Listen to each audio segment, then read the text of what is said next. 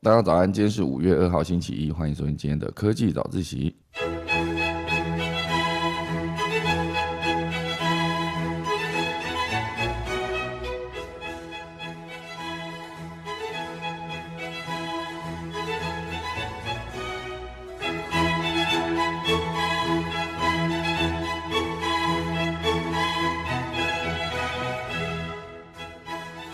今天科技早起呢，要跟大家分享几则消息。第一则呢是我们的日本，好，这日本这件事蛮有趣的。他说研发了一个可以自动判断咸味的电子筷子，电子筷子，它就是可以把咸味增加，就是你可以做菜的时候不用再放那么多的盐，然后自动这个菜呢就会有咸这样。然后我觉得这蛮有趣的，就会自动帮你的咸味增加。就是为为什么要研发这种筷子呢？然后以后会不会延伸出其他的自动增加甜味、哦酸味、苦味的电子筷？我感觉如果可以的话，以后做菜会变得更方便哦。所有的控制电子筷子就可以控制好。第二件事呢，会跟大家分享的就是 Meta 啊，它即将开放了首间实体店。我因为它一直以来都是网络的服务嘛，做社群这件事。那它首间实体店到底要卖什么呢？啊，会不会就是它的 VR 的设备，还是除了 VR 设备之外，还可以卖其他的东西哦？等下来跟大家分享。第三段跟大家介绍，法国有一个不耗电的生物发光小镇，透过生物发光的能力把它变成路灯，我就可以不用耗电力啊，而且看起来也蛮浪漫、蛮美丽。等下就是一并在钟声过后呢，来跟大家分享。那我们就要准备今天进入科技早自习了。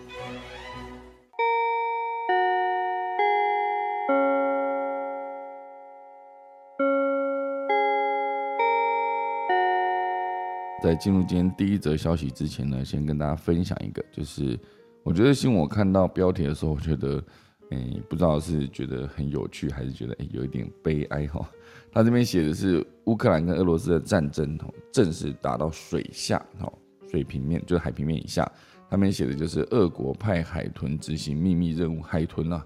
哦，执行秘密任务哦。那这边写的是俄罗斯海军在二月部署了几只训练有素的海豚来保卫乌克兰南部的塞瓦斯托波尔港的一个海军基地。哦，这几只海豚是去保护这个海军基地的哦，就有几只，他们没有写确切的数量。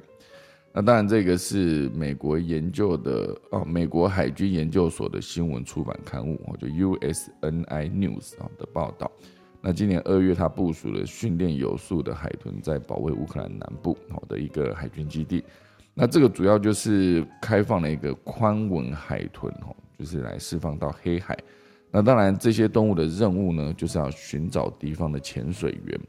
而且其实不止俄罗斯啊，美国也是训练了海豚来执行啊执行呃军事任务。那当然，苏联时期就设定的那个海洋哺乳动物训练项目。目前为止呢，仍然在进行中。那这个训练部队在一九九零年初期苏联解体之后，就被乌克兰的军方接管啊。但是在二零一四年俄罗斯并吞克里米亚之后呢，就再度易手回到了俄罗斯。那根据这个 USNI 的说法，俄罗斯的海军也在北极使用训练有素的白鲸和海豹来执行任务，因为这些动物比宽吻海豚更能够抵御寒冷。哦，所以二零一九年呢，在挪威附近又发现一只神秘的白鲸，哦，也被也被怀疑是俄罗斯的间谍。哦，它被发现的时候呢，身上是缠着一套器具，哦，一组套具，上面刻着圣彼得堡装备的字样。哦，不过目前为止呢，还不清楚海豚在这个港附近执实际上它执行的任务是什么。哦，虽然大部分港口位置都已经超出了乌克兰导弹的射程。但是乌克兰的军方呢，仍然可以透过海底进攻。那也许这个海豚的任务呢，就是要侦查跟防卫港口下的水下领域。哦，所以透过这个军，呃，应该说军方透过这个海豚呢，来收集一些呃俄罗斯，哦，就是应该说俄罗斯透过海豚来收集乌克兰军方到底有什么样的之后的行动。我觉得透过动物这件事情，其实一直来都期待有志啊。然后就就像有一些呃部队里面会配备军犬啊，军犬其实很多时候你看在作战的时候它可以攻击对手，那其他时间它也可以做搜救的任务等等，这其实都算是动物以及军队在协同作战中可以一起做配合的一个过程。那我觉得透过海豚跟甚至之前这边有提到的白鲸或者海豹，我就是我觉得，呃，我只在很好奇说这个过程到底是怎么怎么办到的？就是你必须邀请这些动物吗？我就是发一个呃请帖，然后说，哎，不好意思，麻烦你来担任一下我们这个军方的任务哈，然后派给你的任务是什么？那我们就训练。那不知道有没有签一些合同，或是。会不会有一些薪水？毕竟他是担任军方的一个任务，好，所以如果有薪水的话，不知道他给付的方式是什么。哦，所以总之这些动物呢，就是 他们可以直接在海下面作业。那资讯的回报跟收集，我也不知道它要怎么完成哦。就是也许它可以透过一个无线发射的一个讯号机，哦，直接把它收集到的资讯，可能是摄影机。哦，如果有一个摄影机的话，相对就比较简单了，就是。这一群海豚可以直接在这个港口附近，直接就是游在水里面的时候，可以直接把那个讯号、视讯啊、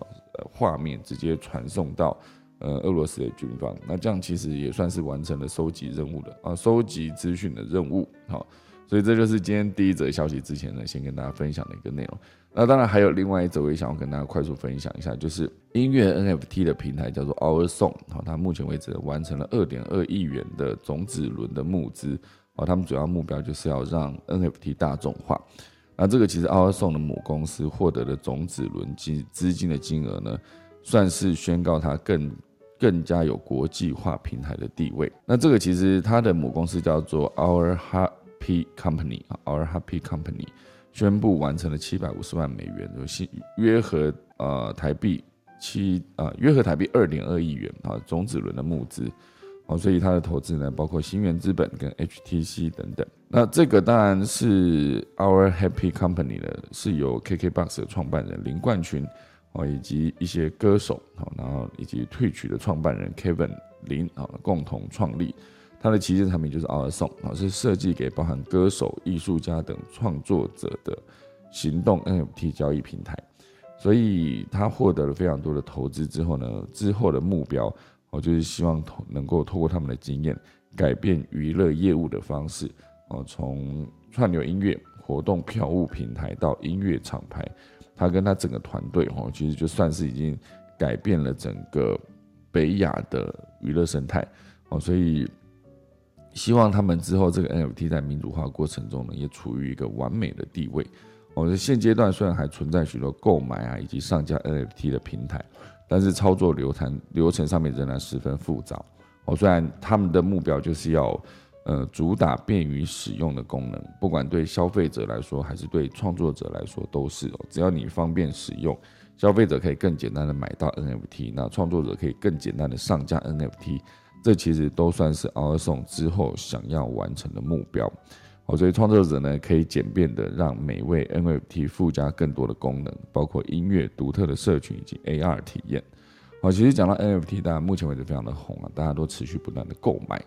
那 NFT 最重要就是很多想要呃出 NFT 的，不管是歌手、名人、KOL 等等，他们其实主要做一件事就是把这个 NFT 赋能。我觉得当然你如果没有赋能的情况下，你买到的可能只是一张图片。那这个图片的后续还能有什么样的功能？因为其他人也看得到嘛。那你只是拥有了这个东西，可是事实上大家都可以享受这个东西。哦，所以如果说你今天想要在做卖 NFT 的过程中，你没有办法做额外的赋能的话，这件事情就没有就不成立。哦，所以赋能这件事情当然就是，要比如说阿妹之前的演唱会是个很好的例子。你买她的这个 NFT 可以直接呃得到一个独特的自己专属的东西之外，还能是有。包括门票哈，就假设你买 NFT 直接有一个门票功能，你就可以直接拥有这个门票，那也算是某种程度的收集这个数位票根的感觉。那当然还有另外的一些 NFT，你购买之后呢，可以拥有，比如说创作者的独家呃订阅，就是呃就像有一些呃 YouTube 它会有一个订阅功能，你订阅之后呢，就会有会员专属的影片。哦，就我上礼拜其实有举例过了，之前我看了一个老高的频道。那老高频道大部分的内容全部都是免费收看嘛，可是，在那时候我看到什么威尔史密斯就是掌果事件之后，他打了克里斯洛克一巴掌之后，那老高后来有做了一支影片，就是如果你被打了一巴掌，你后续该怎么办？那封面的截图就是那个威尔史密斯就是挥那一掌的瞬间哦。所以我那时候在划那些影片的时候，我就突然看到这个封面，我想要点进去看，然后我就找了老高的频道，然后一发现我找不到这个影片。后来在仔细的搜寻之后，才发现哦，原来他是在会员专属的内容里面。哦，所以有些时候呢，你你想要把你的粉丝做分众，其实也不能说做分众，就是更加照顾你的订阅者或者始终铁粉的话，那你出 NFT 的时候，你就必须把这个赋能，或者是你直接在做订阅的过程中，可以提供他们会员专属的东西，这样才可以让他们愿意去付费，或是愿意去就刚刚讲的购买 NFT，去享有这个会员专属的一个服务或是权利。哦，所以我觉得看到这个奥尔送这个平台呢，那获得了种子轮的投资，主要之后会让 NFT 更加大众化。不管是刚刚提到的，从创作者想要出 NFT 到呃所有的粉丝消费者们想要买 NFT，其实都是一个更方便的一个过程。这就是开头之前先提到两则。好，先来聊第一则，正式聊第一则的消息哦。这是数位时代报道，他说改变你的味觉。日本发明了增强咸味的电子筷，哦，所以要咸要淡，你可以自己透过筷子来调候。所以我觉得这个蛮有趣的，是一个日本明治大学的教授宫方下宫下方明，哈，以和以品酒闻名的麒麟控股株式会社，哦，这两个人呃算是两个单位，我觉得这个教授跟那个呃麒麟控股株式会社去做了一个合作。共同开发了一款筷子，那这款筷子不是普通筷子哦，它是一个可以增强咸味的电子筷，帮助需要减少饮食中钠含量的人。好，主要的目标是这样：如果你吃太多的盐的话，你的钠含量就会过高。那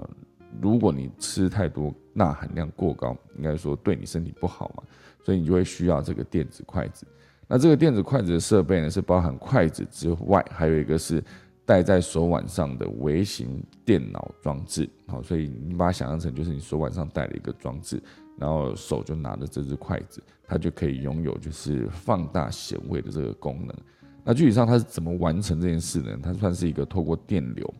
那这双筷子呢会产生不影响人体的微弱电流，那并且配合戴在手腕上面的微型电脑装置，它就可以调整离子的作用，例如哦带来。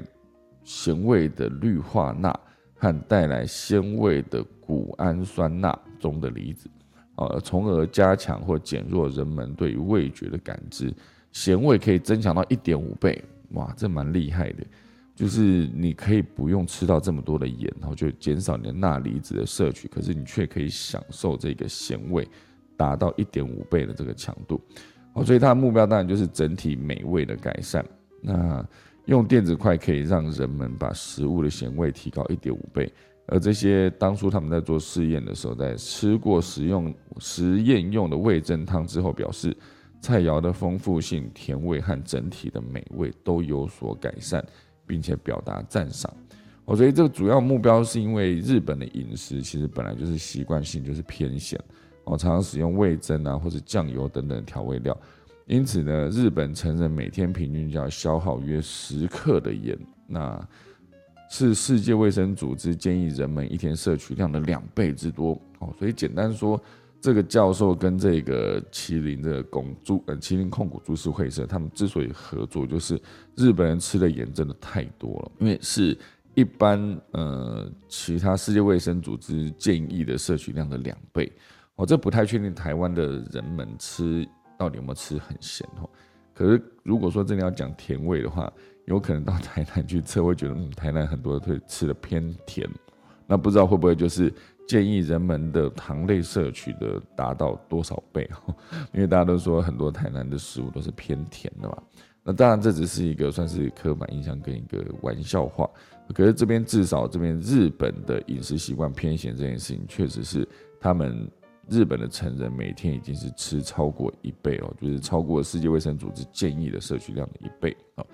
应该说两倍哈。所以日本卫生机构建议将男性的每日食盐摄取量减少到七点五克，那女性则是建议是六点五克哦。所以主要就是这一个科技的诞生呢，它当然目标当然减少盐的摄取量之外呢，还是可以预防疾病跟继续让你吃喜欢的食物。很多时候大家不知道有没有，就比如说你煮一碗汤，或者你炒一道菜，然后你没有放盐，或是放的盐不够，那它吃起来味道就会差一点哦，就没有这么好吃。所以有些时候，就当我自己的习惯是，我自己之前开始自己煮东西的时候，就有一段时间，我就是为了想要吃看更健康的东西，全部都是买食材回家煮，就是原形食物，也不会做过多的烹调，顶多就是煮啊，或者拿气锅、气炸锅去炸，然后就这样，然后就弄好之后就撒盐跟黑胡椒，就这样非常单纯。那吃了一段时间之后呢，除了我自己觉得呃体重有下降之外，因为确实这样吃是比较健康的，就是吃低 GI 的食物跟少量多餐哦，持续吃下去的时候，当然觉得体重下降是看得到的。另外一个最大的感觉就是出去外面，就有些时候你那还是出去外面吃嘛，一吃你就发现哇塞，外面的东西真的太咸了。所以那当然是要自己在家里煮久了之后，突然去吃外面才会有这个感觉。那如果持续在吃外面的外食的时候，你就会发现他们当然会需要有一些，比如说味精，有些是会加味精啊，有些是加盐。那如果说加太多的话，当然它如果调的够好的话，其实吃起来是很好吃的，只是它真的就是会摄取过量。那当然这个摄取过量的钠，除了会升高高血压哦，提高高血压跟中风的几率。那日本啤酒的研究员也发现，为了预防这些疾病的发生呢，我们必须减少盐的摄取量。如果以传统的方式减少吃盐，就得忍痛放弃他们喜欢的食物，好，忍痛放弃哦。或者是忍受吃味道平淡的食物，哦所以它就算是从更源头、更核心去解决这个问题。不然，如果大家一直吃难吃的东西，就是啊，这也没味道，那也没味道，怎么吃都不好吃的时候，其实是蛮痛苦的一个过程哦。所以很多我我周遭有一些朋友，他们就是非常注重养生，就是做了一切的努力。只为了可能七十岁的时候可以继续喝啤酒、喝高粱，这是一个某个努力之后得到的一个回报。我就是现在就好好的对对待自己的身体，身体在之后就是不会呃拖垮你自己。好，所以目前为止呢，这个功效和。呃，功效就是这个教授嘛，哈，他跟麒麟啤酒呢正持续改改善电子块的原型，并希望在明年哈，最快在明年可以把这个商品直接商品化。所以这个其实算是目前为止日本在进行中的其中一项研究。那当然，这个功效呢，它还有是它的实验室还一直致力于探索其他可以刺激人类感官的技术。好，所以除了电子筷之外呢，他们在二零二一年还发明了一种可以舔的电视荧幕。就是通过舔这个动作，可以感受荧幕里食物的味道，它被称作是品尝电视。那这个品尝电视之前我好像有跟大家分享过，然后就是 Taste 的 TV，它是一个由十个味道喷罐组成的一个转盘。那不同的味道喷罐的组合可以创造不同食物的味道，将这些味道呢喷在电视荧幕的卫生薄膜上，并移动到荧幕的适当位置，以供观众舔尝。这个宫下教授有提到说，我们的目标就是让人们可以待在家里。也依然可以体验如同在世界另外一端的餐厅吃饭的感觉。那这个技术有机会商品化吗？宫下有表示，一台品尝电视商品化的制作成本约为十万台币，就大概折合台币啊，约合十万日币，哦，折合台币就是两万两千七百四十九块，两万多。那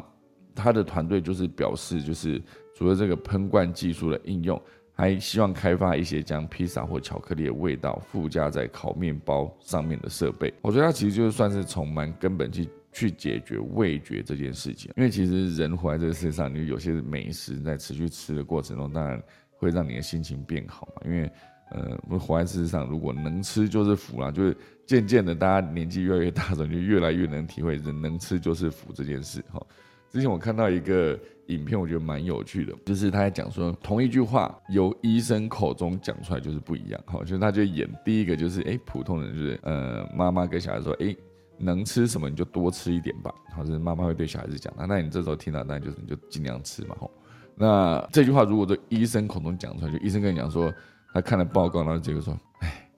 你你想吃什么就多吃点吧，就这样，你就会觉得哇塞，这句话是医生讲出来的，就感觉好像就是没救了啊。反正你就想吃什么就多吃一点嘛。如果医生讲的话就差很多。好，所以总之就是活在这世上能够有好吃的东西，就是越来越能体会到能吃就是福这件事情。那现在当然如果可以透过这个科技，哦，去直接在呃减少钠离子摄取这件事情上去增加你的味觉。其实我觉得这个增强咸味的电子块还算是很有用的一个发明哦。要咸要淡自己调，所以如果之后它真的可以从这个角度出发，你可不可以增加甜味呢？哦，就增加酸味、增加苦味等等，就是变成你一双筷子就可以完成所有的料理，那你就可以把所有的原型食物直接吃在。就煮好，然后接下来就透过筷子去做调味，想吃多咸，想吃多淡，就可以让每个人自己去决定，克制化，哦，算是蛮有趣的一个发明。哦，这是今天第一大段，日本发明了增强咸味的电子筷。第二大段呢，会跟大家聊就是 Meta，就是 Facebook 这间公司去年十一月改名叫做 Meta 之后，动作频频啊，就是宣布进军元宇宙。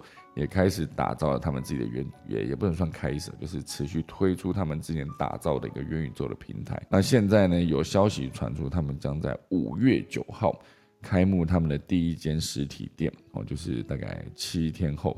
哇，之前提到五月九号，觉得好像很久哦，哎，现在正式已经是进入五月了，毕竟昨天是五月一号，所以五月九号也就是大概七天后，在加州的柏林格姆园区，我，就会开启他们的第一间实体店。占地是一五五零平方英尺。那这个实体店呢？它其实开幕之后，呃，它零售店内会展示它的 Quest Two VR 哈，这个头盔哈，头戴式显示器，还有视讯通话设备哈，叫做 Patrol。以及它的雷朋 AR 眼镜，那这里的员工呢，可以集中精力在元宇宙里面，人们可以在虚拟世界中工作、娱乐跟社交。那他开这个实体店，其实算是某种程度的跟进苹果跟 Google。那当然，苹果开实体店已经是很久以前的事了，它的各地都有一个呃装潢非常完美的一个实体店，就是大量的玻璃帷幕的使用，然后以及整体的设计氛围，还有在全世界都算是统一规格的那个桌子，所以你去。到全世界每一个苹果专卖店的时候，你的体验都是很棒的，就是觉得它那个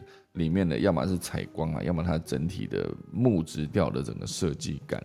哦，就是我第一次在逛台湾首间开放的 A 十三的苹果专卖店的时候，我就有那种感觉，好像哇，这人这个人提升了一个档次那种感觉。哦，里面就是大量那种桌子都开放式，可以直接让你。体验他们的所有苹果的产品，不管是它桌上型的电脑或者是笔电，你可以拿起来看一看，感受它的重量。然后你在使用所有的，比如说你要用 iPhone 或者购买 iPad 或者购买苹果的 Apple Watch 的过程，他们专卖店里面的员工呢，都可以很轻松来跟你做服务。也不算轻松，就是很专业的跟你做服务，可是整个气氛还是维持很很棒、很轻松、愉快的一个氛围。哦，所以苹果专卖店一直以来已经变成一种生活文化。那当然，以 Google 的专卖店呢，它是在二零二一年，其实也在去年而已。后 Google 也是在去年开启了第一间门店。那这个是这门店销售的是公司的 Pixel 手机。跟它的 Nest 扬声器啊等等的产品，所以这个网络服务啊，因为苹果你可以把它定义成一开始要卖苹果电脑，卖或是卖 iPhone，卖硬体，不管是手机还是电脑、平板等等，都是它直接在做销售的实体商品。那以 Google 来说，它开放的门市当然也是进军它的实体，因为毕竟 Google 是有手机跟那个它的扬声器嘛。那包括 Snapchat 啊，Snapchat 这个算是一个即时通讯应用。它其实也是直接在纽约跟洛杉矶已经开设了临时商店，展示它叫做 Snapchat 好的一个可录制影片的太阳眼镜。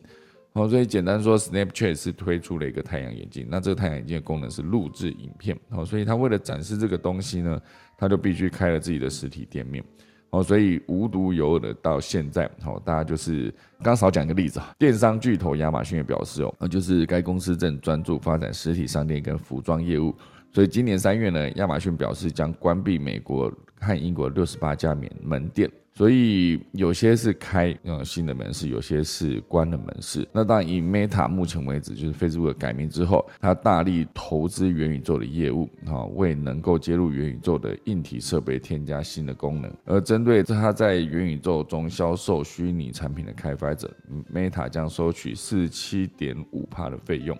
这远高于 Apple Store 的就苹果的 Apple App Store 里面应用商店开发的百分之三十。他收超过百分之三十，而且是达到了四十七点五。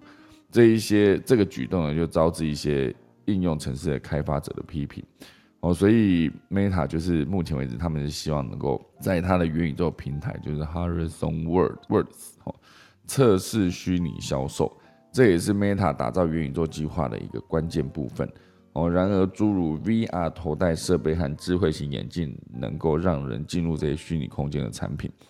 呃，还没有成为主流，目前为止都还不算是主流，因为毕竟你说，呃，第一个 VR 头盔，其实你可以最早追溯到之前的 Google Cable，它就直接用纸板。折出来之后呢，然后你直接放了一个手机，就可以让你的整个设备变成一个 VR 三六零的头盔的感觉。然后一路到现在，然后早期我们那个头盔都会有非常重嘛，因为它整个头盔很大一台，然后上面还必须接线哦，一条电源线，一条数据 in，一条那个资讯 out，所以这三条线就直接死死的缠住了你的头，就是要么就很重，要么就是你的移动范围有限等等。哦，所以虽然一开始非常的笨重，后来就越来越轻量化，然后越来越无线化。你可以直接戴着无线的头盔，可是依然可以跟周边的人做互动。你可以感受到谁坐在你旁边，然后你转头的时候，他也可以转头对着你。即便这些头戴设备呢，跟智慧型眼镜就是推出了非常的久，目前为止都还是没有成为主流。因为毕竟最核心的问题，除了它的运算能力导致它有可能有一些些的视觉延迟。视觉延迟就是在你转头的过程中，或是你在做跟普通，比如说你自己没有戴任何眼镜或者头盔的时候，你转头转过去，你眼睛看到什么就是什么。那如果说今天你戴的是头盔，它在网络速度不够的情况下，你的资讯应该是会透过你的动态捕捉的轨迹，然后它再回吐给你相对应的。影片应该算是影像哦，所以你在转头过程中，它就必须判断这个动作是在转头，然后这个资转头这个动作的资讯回到整个电脑运算之后，它就会在判断你在转头，所以它必须给你一个转头过程中相对应的影像。这个资讯如果在网络速度不够的时候，它传递过慢，它就会造成延迟，一延迟你就会头晕，那一头晕你就会不想戴这个头盔哦，所以它必须有很多的硬体上面必须做克服，同时间还有另外一个重点就是。你必须把那个呃网络速度做提升，如果网络速度没有做提升的时候，你就算拥有更好的设备、更强的运算，它其实也是无法。变成一个真实的人在观看过程的体验哦，所以我觉得，嗯，VR 的设备还没有办法进入主流，当然智慧型眼镜其实也是哦，所以有一部分原因当然是因为很多人是没有直接做更好的体验的哦，所以如果说你今天有个实体店，里面建置足够好的空间，而且也把网络速度提升到完全没有延迟的情况下。他直接在这个实体店面做体验，当然可以更完整的，就是感受到他这个服务做得更完整这件事哦，所以当然大家就可以越来越能理解说。马克·佐克伯为什么认为元宇宙是行动网际网络的接班人？那一旦人们体验了这个技术呢，就会去欣赏它，以及把工作做得更好。所以，Meta Store 的负责人呢，就是马丁。哈，他在声明里面提到，就是希望大家可以去看看 Meta Store。好，所以总之这间店就叫做 Meta Store，里面就是专注在元宇宙的，不管是硬体或是让你体验它的软体服务。那这间店的特色呢，除了 Meta 的第一副雷朋智慧眼镜之可以在六十秒内拍摄照片跟影片之外，人们还可以使用 Facebook 的视讯聊天设备，叫做 Patro。那同时，呃，还可以试用该公司最新的 VR 头盔，叫做 Quest Two。你可以看到一个四面都是曲面的 LED 荧幕，人们可以可以在该设备上面玩，好，比如说 Beats Sober 哈，或是 Golf Plus，或是 Real VR Fishing，哈，就是呃虚拟实境的钓鱼。好，这些这些游戏之外，预计呢，下一代的 Quest 2 VR 将在今年的第二季推出。分析师普遍认为，这款产品对 Meta 的元宇宙计划至关重要。好，所以如果说它推出来反应是够好，或是整个服务是够整合的够完整的话，那当然对于 Meta 之后的发展，或者对它之后的股价来说，应该都更有帮助。当然呢，Meta 的 Reality Labs 在这个部门，二零二一年是亏损了一百多亿美元。好，原因是这个公司投资了 AR 眼镜等更前瞻的技术。好，所以你可以也，如果它正是投资更前瞻的技术，那它就是一个投资研发了，就不能直接把它定义成亏损。好，所以总之呢，这则消息就是要告诉大家说，Meta 也正式加入了实体店，好，实体零售店，开启实体零售店这个行业行列啊，跟 Google 和苹果还有亚马逊正式公开进入他们的竞争。好，所以之前人家说四大巨头，甚至可以变成五大巨头了。我觉得 Facebook 啦，然后呃，Amazon 跟苹果，然后 Google 哦，以及 Netflix 哈，这几间公司一开始好像彼此都在做不同的服务，比如说苹果卖硬体，Google 做搜寻，Facebook 做社群。那现在当大家的整个公司的业务越来越庞大，啊，量体越来越大，然后彼此跨界之后，你就会发现竞争变得更激烈，界限也变得更模糊。或者你说 Facebook 应该说，嗯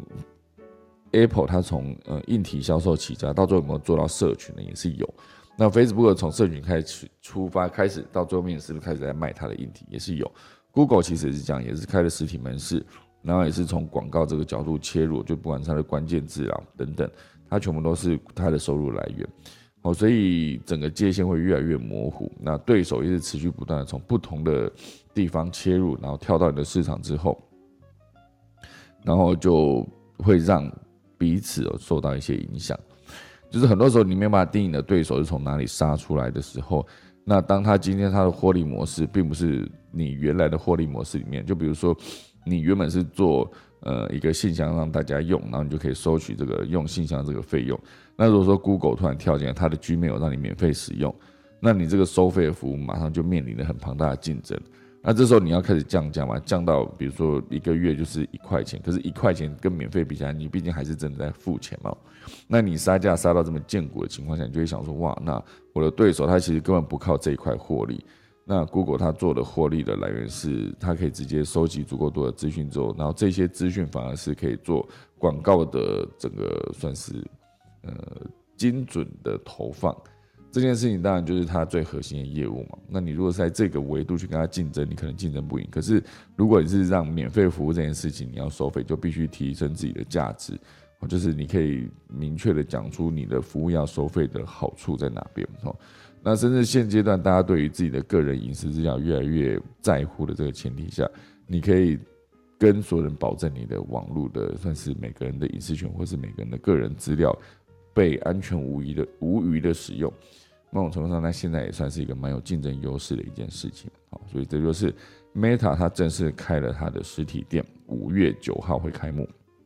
可能卖的除了硬体之外，其实应该也算是卖一个体验。那这个体验就是他们之后非常重要的一个服务，就是 Meta 里面的各式各样的元宇宙，然后就它打造出来的空间。好，这个是今天第二大段。第三大段呢，会跟大家聊到的事情是呃。蓝色荧光好浪漫，这是不耗电生物发光点缀法国小镇，这是来自科技新报的一则报道。那这个法国小镇，应该说这个法国的新创公司，它研发出了一个照明的新科技，就算没电呢，也可以让入入夜之后的小镇街道微微发亮。那它怎么做到？因为现在现在大家能够想象到的所有的灯，都是不管是路灯呢，还是在路边的，比如说，像我常常去，呃，晚上在骑车，就是河河边啊，算是题外，题外的脚踏车道，它其实是呃都会有灯嘛。那有些灯是直接是旁边路灯蛮高，那有些是直接照亮地面而已，就是那个灯的位置相对比较低，哦，所以它比较不会刺眼。那同时间也可以让你的路变得很清楚，就你看到路是大概是哪个位置中间的标线都看得很清楚。所以它不会让你觉得很亮哦，那这看起来算是一个很很浪漫的一个。我看他这张照片就是法国的近郊小镇叫做布耶哦，那河岸街道被一个松呃绿松石般的荧光照亮，宛如就是科幻的电影场景。那这种新的照明模式呢，它是被称为生物发光，荧光背后的动力来源不是电力，而是靠有机生命体的自然光。这是有一个法国的新创新创公司叫做 Glowy 哈，所以研发应用。那当然，这个服务呢，它其实是晚上一到，哈，这个小镇就会爱爱内行光，就感觉蛮有趣的。算是这个 Glowy Glowy 哈，它是跟法国小镇呃朗布耶，哎，我刚刚是不是念错了？它叫做朗布耶，少念一个朗哈。朗布耶这个小镇呢。他们其实就是渐渐的开始打造越来越多的这种圆柱形的蓝色光源来取代这一部分的路灯。最早呢，这个蓝色荧光是算是放在 COVID-19 的疫苗接种中心，就是让所有人在打完疫苗之后会被引导到一个休息区等待，就可以沐浴在一盏盏令人放松的蓝色荧光下，体验新型的照明设备。除了接种中心呢，这 Glowy 的荧光也没多久，呃，没多久也分布到耶布朗布耶的广场树荫，取代一小部分的照明设施。所以除了这个地方之外，巴黎其他的城镇也陆续加入了这个实验。比如说，它的首都戴高乐机场的也在这个荧光计划之内。那这个光它到底是怎么样完成的呢？哦，就是生物发光，它其实算是一个自然的发光现象。生物发光其实是，嗯，比如说萤火虫，好，比如说真菌，比如说深海鱼类都有类似的发光功能，就是透过生物体内的化学反应去产生光源。那以萤火虫来说，萤火虫发光是为了吸引配偶嘛？那有些。海藻类吼会因水体的搅动而刺激发光啊，例如深海鱼类如安康鱼吼会靠头上的细菌发光来吸引猎物靠近捕食。我不知道大家看看到安康鱼会是一个什么样的想法？那因为毕竟在深海嘛，所以很多时候那边都很暗。那如果说你今天会有一些鱼群，都看到哎那里有一个发光点，那自然会朝光靠过去。那你靠过去的过程中就被安康鱼吃掉。呃，之前一直来对于安康鱼的安康鱼的印象就是它都画的很恐怖，牙齿都很牙尖嘴利的，那感觉就是个坏人哦。就是如果以《海底总动员》里面这个安康鱼就很容易被画成坏人这个角色。哎，不知道大家有没有吃过安康鱼哦？好像我自己有没有吃过？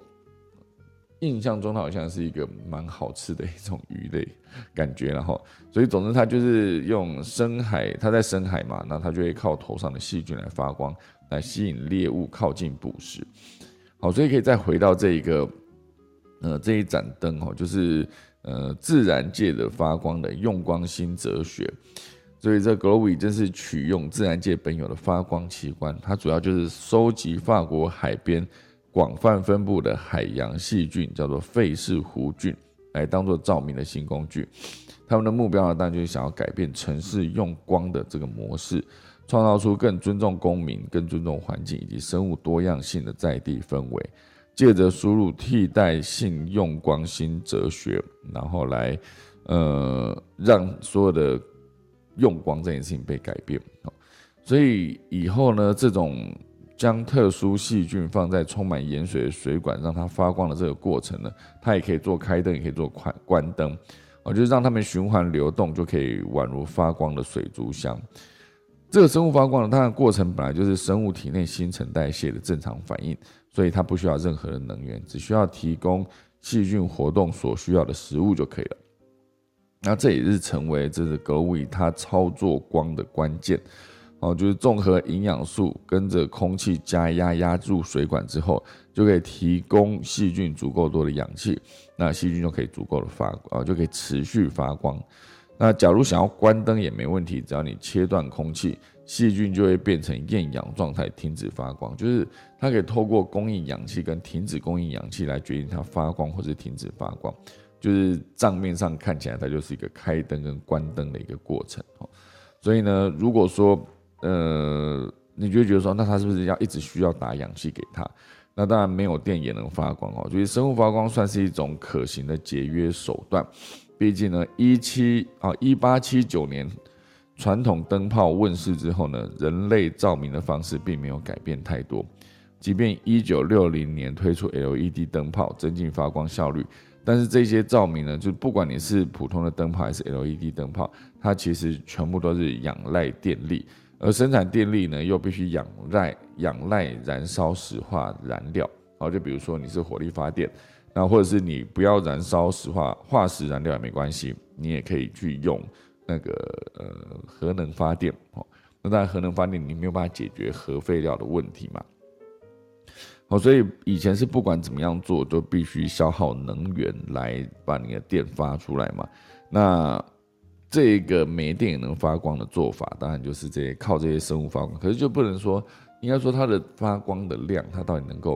比如说它可以发光直接照亮一整座城市嘛？还是当做这种辅助照亮某个区块的一个辅助光的一个光源哦。这当然，我觉得它的亮体应该是没有办法到直接让这整个城市的呃照明完全由这个东西来替代。可能目前为止看起来是比较接近是辅助的光源这个概念哦。所以他们的执行长表示说，与制造 LED 灯泡相比，生物发光消耗的水比较少，而且制造的二氧化碳更少。且这些液体可生物分解，好，虽然看上去生物发光的照明少于 LED 灯，但相较 LED 灯电力使用会少非常非常的多，哦，所以这个发光呢，主要就是透过生物的机能，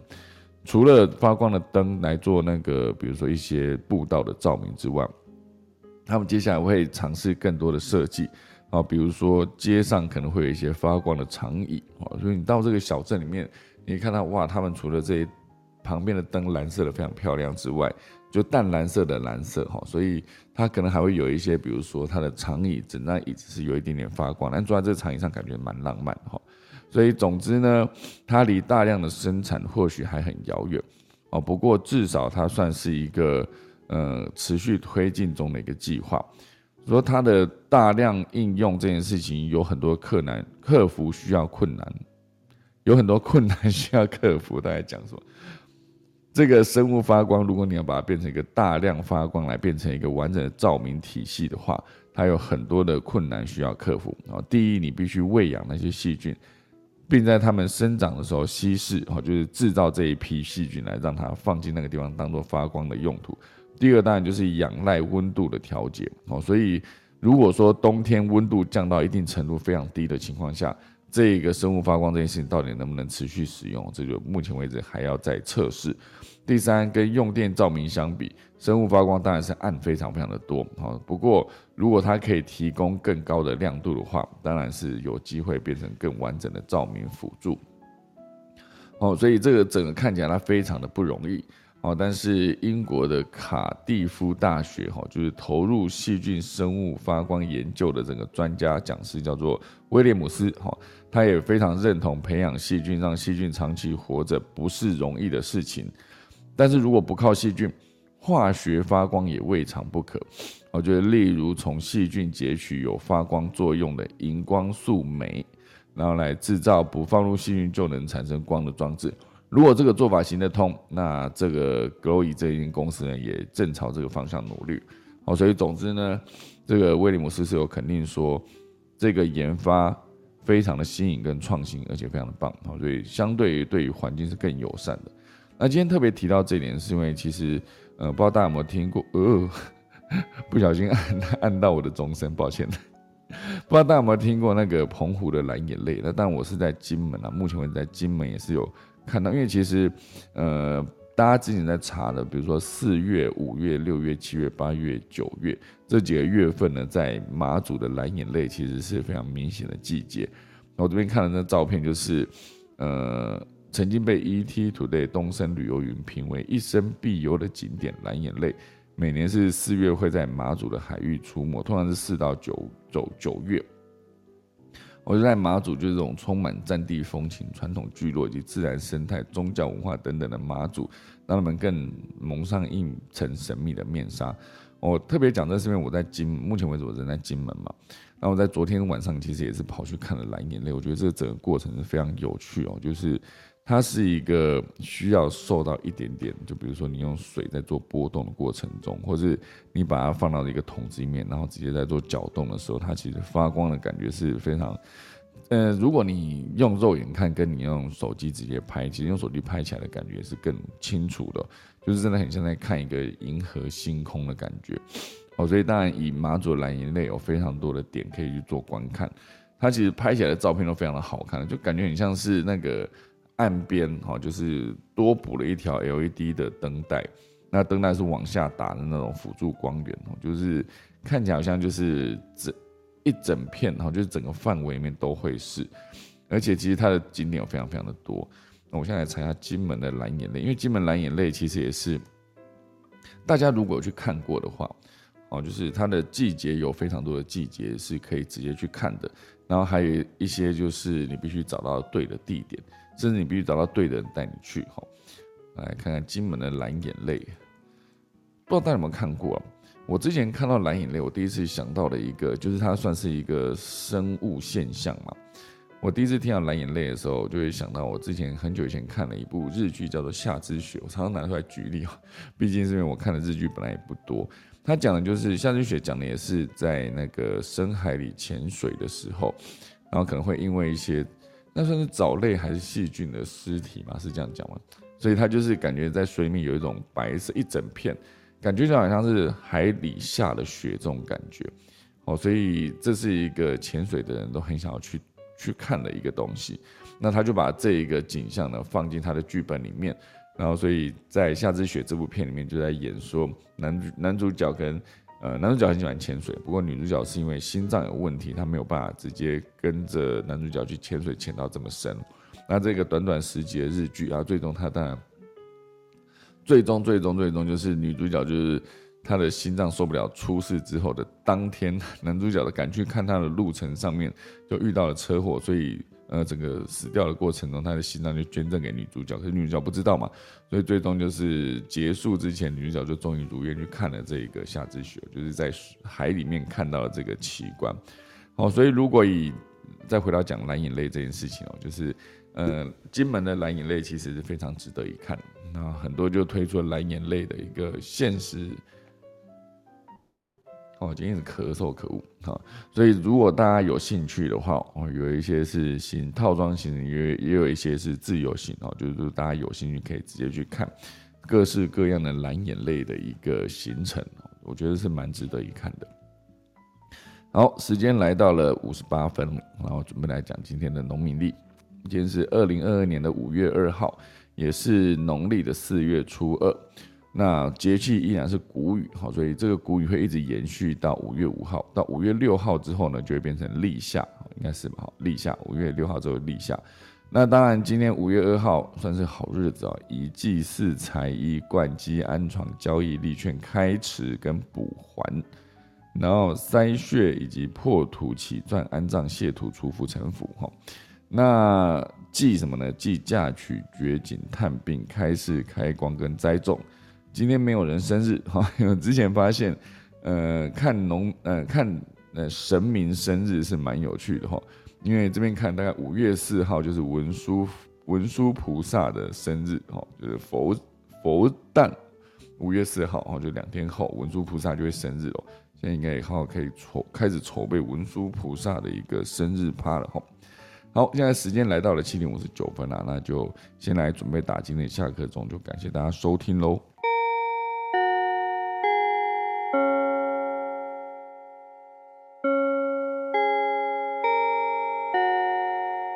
好的，今天就谢谢大家收听啊！打完钟刚好八点哈，那我们就来看看今天还有什么朋友想要来跟我们分享一些内容呢？我们看郭芭比在台上哦，成为唯一一个没有换制服的人。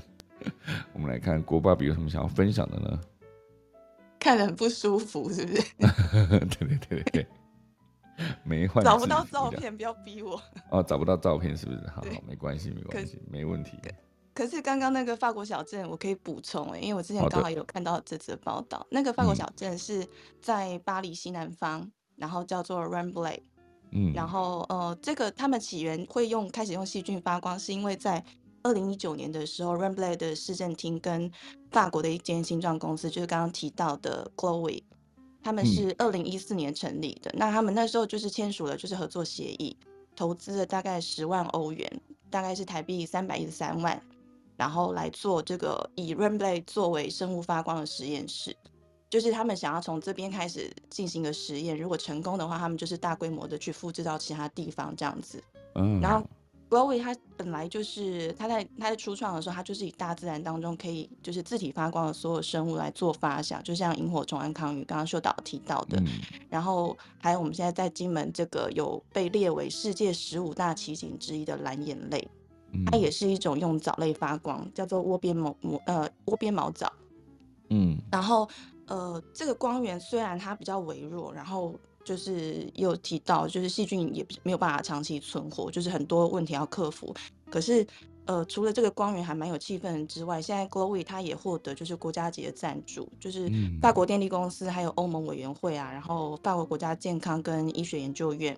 都还提供技术支援，所以感觉后续应该会有很多就是发展这样子。嗯，然后刚刚提到那个蓝眼泪，就是呃金门县的那个水产实验室，它有说明蓝眼泪它就是叫做窝边毛藻的藻类，然后他们也称它为就是夜光虫。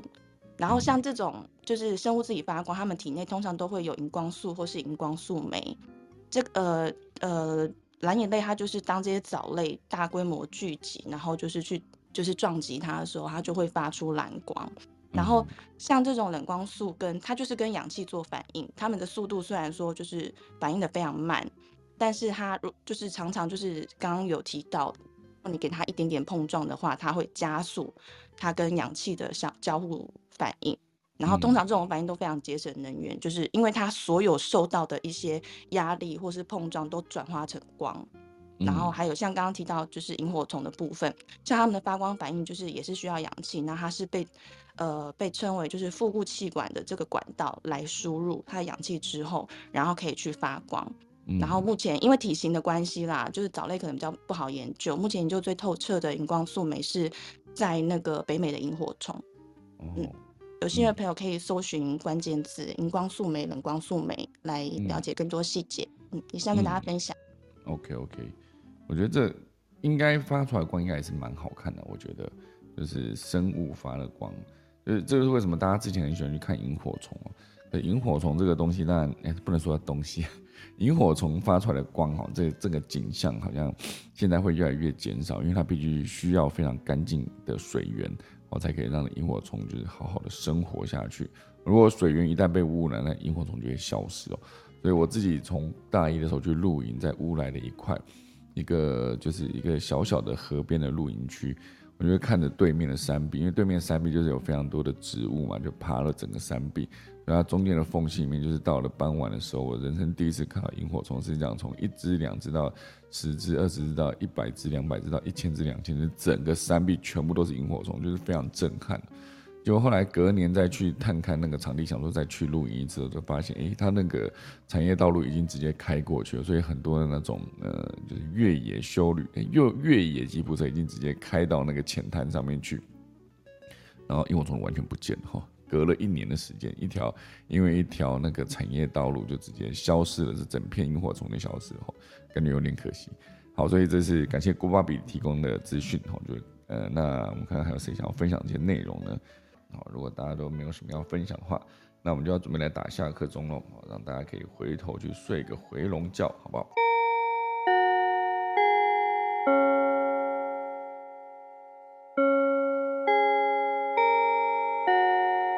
今天就谢谢大家收听科技早自习啦，我们明天早上五月三号早上七点再见，大家拜拜。